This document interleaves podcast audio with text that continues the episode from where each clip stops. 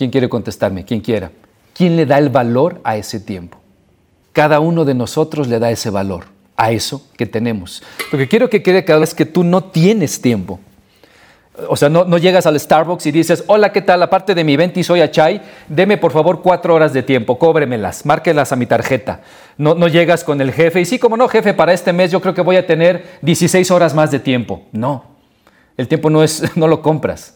Es un constructo de la mente, es lo que quiero yo decirte.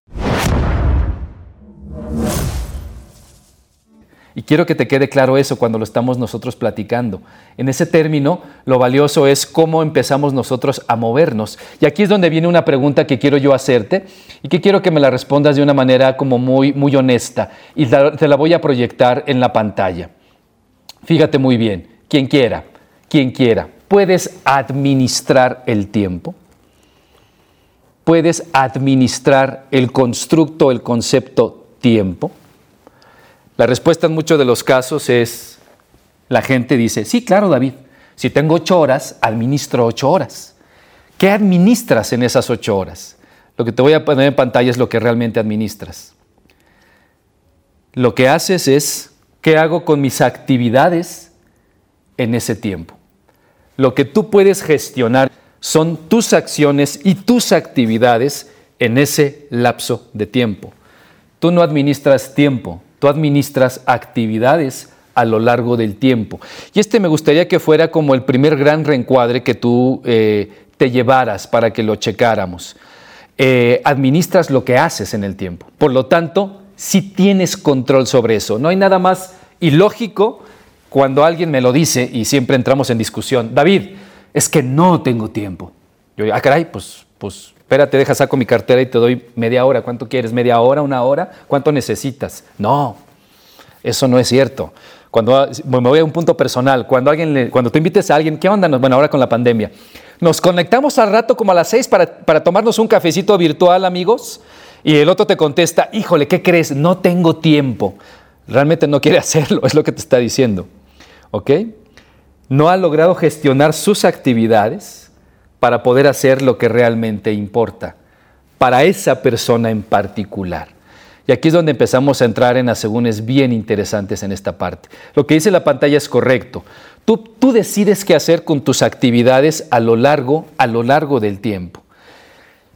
Y solamente para poner algunas cifras, la OSDE, que es la que regula a muchos de los países en muchos, en muchos puntos del mundo, sobre todo en la parte económica, estos datos son del 2018, para los que les gusta el dato, sacó el promedio de horas laborables en miembros países de la OCDE. Las horas laborales promedio es de 1.765 horas en un año. Te voy a mostrar las de México. Ve la pantalla. En un año, 2.226 horas laborales.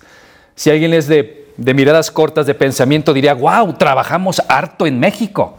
Deberíamos entonces tener muy buenos resultados. Trabajamos un montón. Este, voy a ser muy duro yo ahí con mis comentarios, pero pues no es lo mismo horas mente a horas nalga. Eh, o a horas de no hacer nada. Y a veces genuinamente, pues ve las horas que tenemos en México. Te voy a poner otro país que también es miembro de la OSD, nada más para el dato, eh, el anecdotario.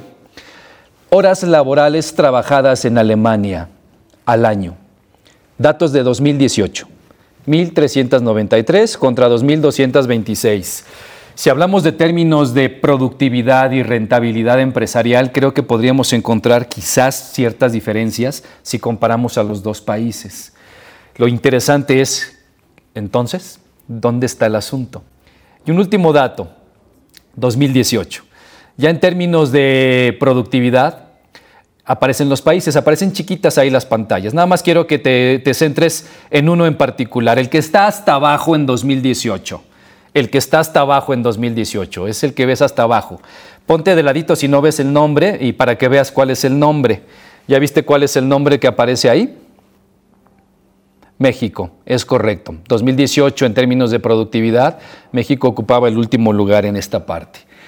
Entonces la pregunta sería, ¿cuál es la respuesta verdadera? ¿Qué es lo que está sucediendo? ¿De qué se trata? Y cuando hablamos de, tiempo y de gestionar cosas a través del tiempo, entramos a principios básicos elementales que son los que quiero yo compartirte en este momento.